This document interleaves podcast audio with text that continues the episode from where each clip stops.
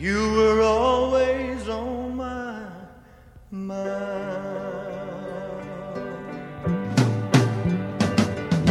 Tell me, tell me that your sweet love hasn't died. Give me, give me one more chance to keep you satisfied. Nunca te doblegues al primer fracaso ni al primer comentario que te hagan, porque más que te derrumben un sueño, te los derrumbas tú mismo. Elvis Presley.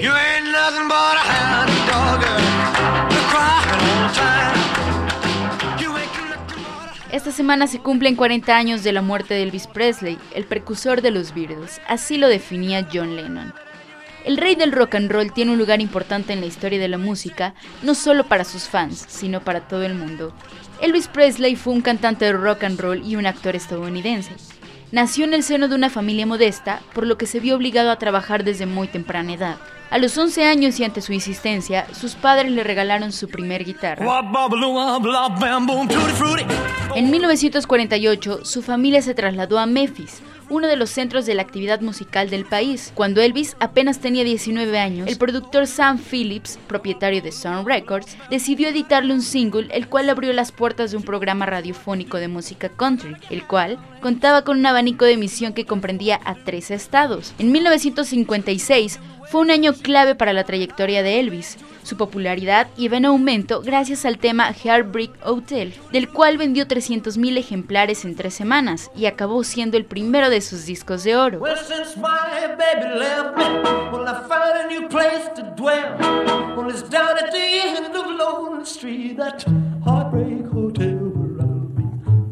Sus apariciones televisivas empezaron a ser habituales y las cantidades ingresadas por estas alcanzaron cifras récord en la historia del medio. Paralelamente a su imparable ascenso a la fama mundial, algunos sectores conservadores de la sociedad estadounidense se opusieron tanto al personaje como a su música, que tildaban de pervertida e inmoral, en particular a raíz de su sensual movimiento de cadera, cuyo impacto fue tan inmediato que el cantante recibió el apodo de Elvis Pelvis. Tender, love me sweet, never let me go. Como culminación del meteórico año de 1956, el 16 de noviembre se estrenó en Nueva York con gran éxito Love Me Tender, el primer film que protagonizó Elvis Presley. En 1958, en el cenit de su carrera, fue llamado a las filas por el ejército y destinado a Berlín Occidental, en donde conoció a Priscilla Ann Beaulieu con quien contraería matrimonio nueve años después. En la segunda mitad de la década comenzó la llamada invasión británica, protagonizada por grupos como The Beatles. Ello conllevó a cierta erosión en la popularidad del cantante, agravada por una aparente crisis artística que se prolongó hasta 1968, cuando se le ofreció protagonizar un especial televisivo que se convirtió en uno de los mayores éxitos de la historia de la pequeña pantalla.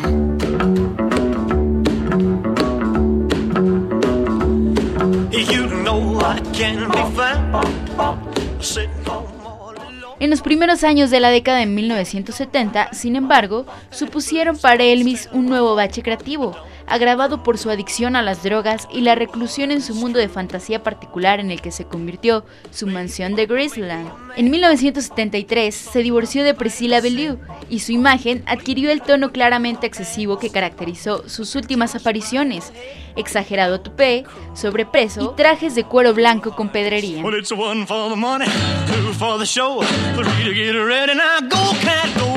El rey fue impulsor del rockabilly, que llegaría a convertirse en uno de los artistas más populares del siglo XX. Su vestuario fue uno de los detalles más comentados de su salida a escena y fue precisamente el sastre de Frank Sinatra quien diseñó sus trajes con capas, que imitaban al del mítico capitán Marvel Jr., su héroe de TV favorito. A sus 35 años se planteó concretar un particular encuentro, conocer a Richard Nixon, un hombre que había llegado a la presidencia en 1969 y gozaba de una popularidad creciente ligada a sus promesas de acabar con la guerra de Vietnam y la segregación racial. El tiempo se encargaría de cambiar esa perspectiva.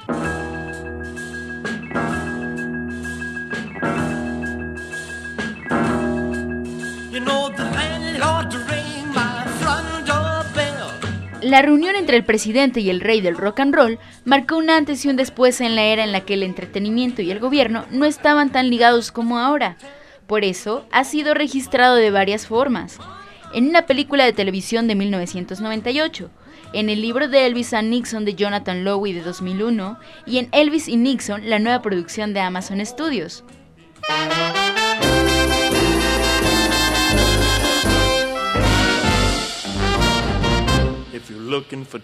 El rey del rock and roll comenzó a caer inconsciente en varias ocasiones en el escenario, debido a su estado de salud. El 16 de agosto de 1977 falleció oficialmente de un ataque al corazón, sin duda a consecuencia de sus excesos. Al margen del significado e importancia de su huella artística, Elvis sigue siendo, 40 años después de su muerte, una fuente inagotable de inspiración. El mundo lo conoció como una nueva forma de hacer sacudir las caderas, de vestir, de peinar y sobre todo de entender la música, porque Elvis fue y seguirá siendo el rey. Mi nombre es Hazel González y esto fue un poco de la historia de Elvis Presley. Regreso contigo, Alberto.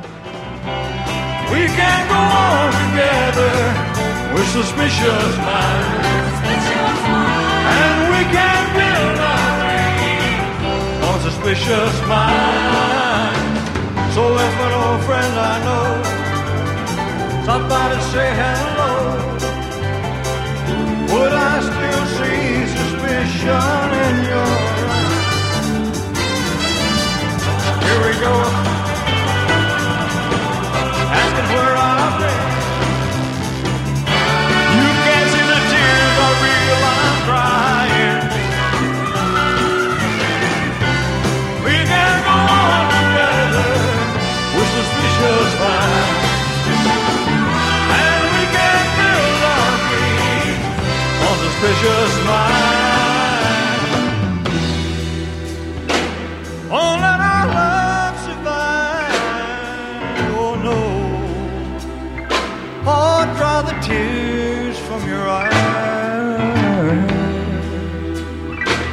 Let's don't let a good thing die. Oh, never, never lie to you.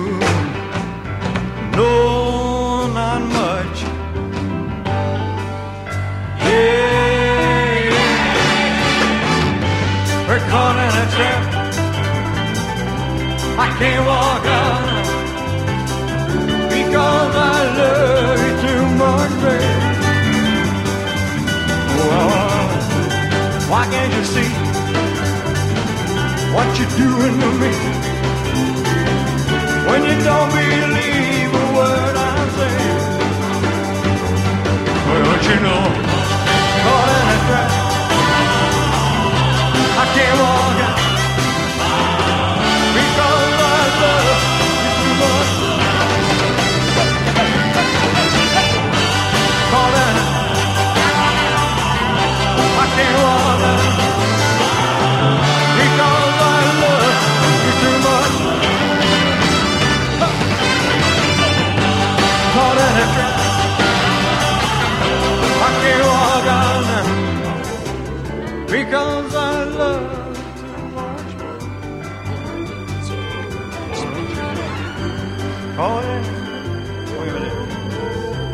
Pokemon.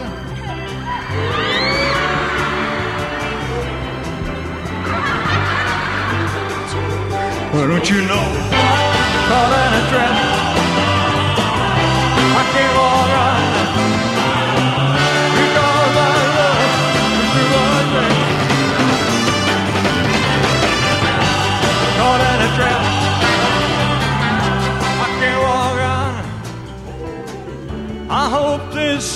Don't tear up, baby.